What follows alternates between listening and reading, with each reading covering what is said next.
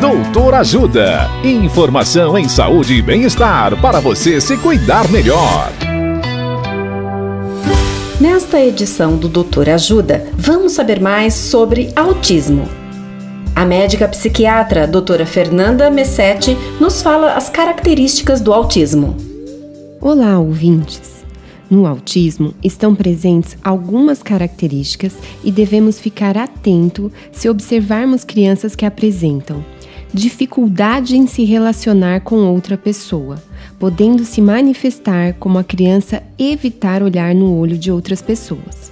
A criança não expressa suas emoções e sentimentos e parece desconhecer o sentimento dos outros.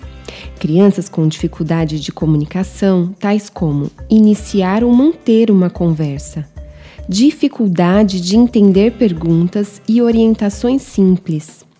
Crianças com alguma alteração comportamental, como ficar fazendo movimentos repetitivos, como balançar a cabeça, o tronco ou as mãos. Preferências em pisar nas pontas dos pés. Intolerância à luz ou som alto crianças que ficam andando de um lado para o outro ou mesmo ficam rodando. Além dessas, existem muitas outras características do autismo, mas quero deixar claro que a criança não precisa ter todas elas para que você suspeite do problema. Na presença de qualquer um desses, você já deve ficar atento. Dicas de saúde sobre os mais variados temas estão disponíveis no canal Doutor Ajuda no YouTube.